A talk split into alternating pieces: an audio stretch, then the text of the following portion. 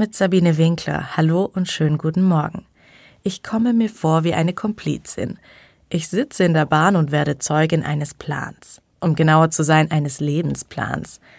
Ein paar Sitze weiter sitzen zwei junge Mädels und unterhalten sich über ihre Zukunft.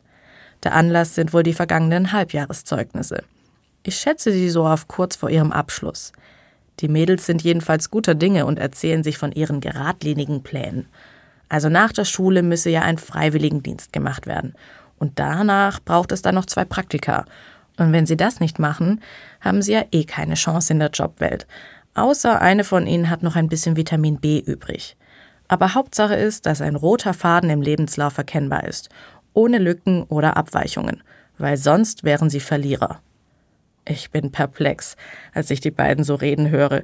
Für mich klingt das nach jeder Menge Stress und Druck. Sie hören sich so an, als würden sie ständig lernen und ihren Plan optimieren. Und wahrscheinlich sind gute Noten für sie der Schlüssel für alles. Am liebsten hätte ich mich zu den beiden hingesetzt. Leider steigen sie aus der Bahn aus. Schade.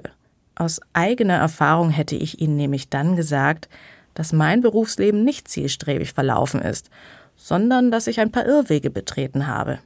Und gerade das ist für mich sehr wertvoll gewesen. Und Noten haben mir bei allem am wenigsten geholfen.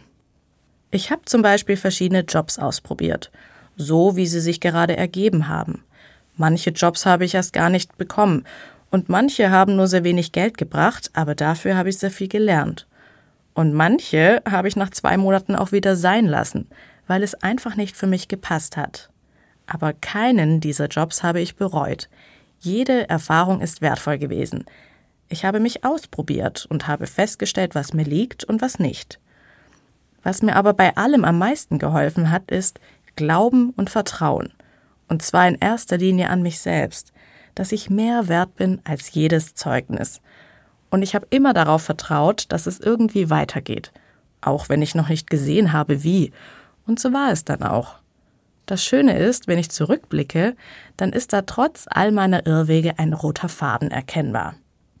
Es ergibt alles Sinn und nichts ist falsch gewesen. Deshalb hätte ich den Mädels gerne gesagt, plant nicht so viel und auch Noten sind nicht alles.